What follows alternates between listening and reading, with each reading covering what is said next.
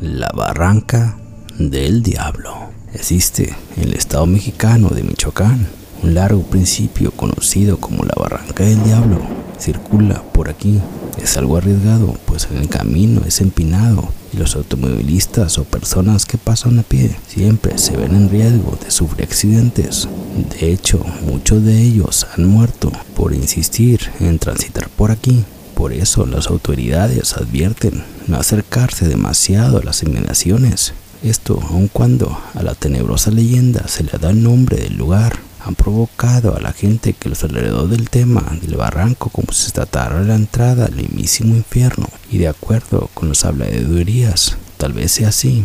Cuenta la leyenda que todo comenzó desde hace mucho tiempo cuando el diablo andaba ocasionando estragos en la tierra, tanto así que San Pedro quiso castigarlo por tanta maldad y fue a buscarlo hasta el otro mundo, hasta que lo encontró. Se hallaba en territorio cálido, es lo que más le gustaba a la bestia. Se encarnizaron los dos en una terrible lucha por el bien y el mal entre ángeles y demonios. Satanás profería obsesinidades en contra de lo sagrado pero el guardián de las puertas del cielo no se dio por vencido.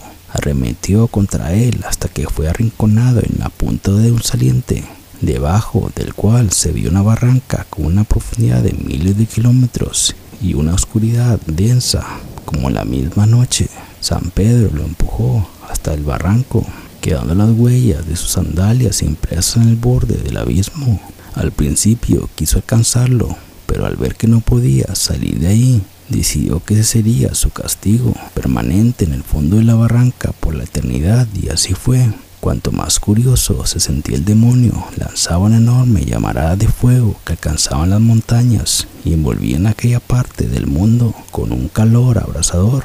En su resentimiento, Satanás juró a San Pedro que algún día lograría cobrar venganza y salir de ese hoyo y que mientras tanto la zona del barranco se iría volviendo cada vez más árida e inhóspita. Es por eso que hasta el día de hoy, en los alrededores de la Barranca del Diablo, no crece demasiada vegetación y en verano hace un calor insoportable.